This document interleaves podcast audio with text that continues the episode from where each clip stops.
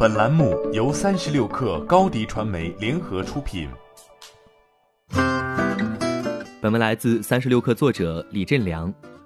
苹果周一股价大跌百分之二点一二，市值跌到万亿美元以下，当前市值为九千八百一十七亿美元，约合六点九万亿人民币。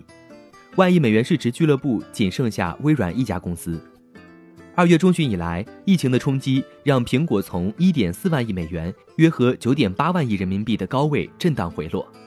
从二月十二号的年内高点至今，苹果股价在二十八个交易日内大跌百分之三十，市值蒸发接近四千五百亿美元（约合三点二万亿人民币），相当于每个中国人损失了一台两千多块钱的手机。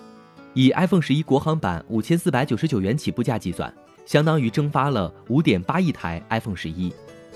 疫情直接影响了苹果供应链的产能，同时也打击了苹果终端产品的消费。目前，除了中国市场，苹果已在全球范围内关闭了直营店。投行预计，疫情爆发将在可预见的未来对苹果的商业模式产生重大负面影响。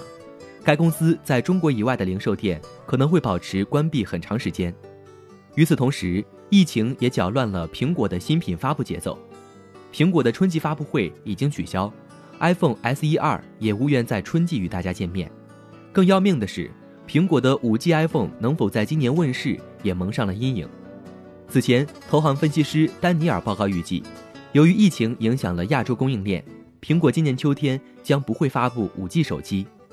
根据投行预计，苹果 iPhone 前几代用户数量大约有九点二五亿，其中只有三点五亿会进入今年的换机周期。有可能为苹果带来一千三百一十亿美元收入，约合九千二百八十七亿人民币，但比此前估计的减少百分之十四。由于诸多负面因素影响，投行将苹果的目标价从四百美元下调至三百三十五美元，即从约合两千八百三十六人民币下调至两千三百七十五人民币。本月以来，苹果已经接连三次被罚，累计接近一百八十亿人民币。当地时间三月十六号。法国当局给苹果开出十一亿欧元（约合人民币八十四点三亿元）的罚款，创下最高纪录。对此，苹果称将提出上诉。在本月初，苹果则吞下另外两张罚单：其一，由于降速门，苹果同意支付五亿美元（约合三十五亿人民币）的和解费用；其二，美国法院此前判决苹果向加州理工学院赔偿八点三八亿美元（约合五十九亿人民币）。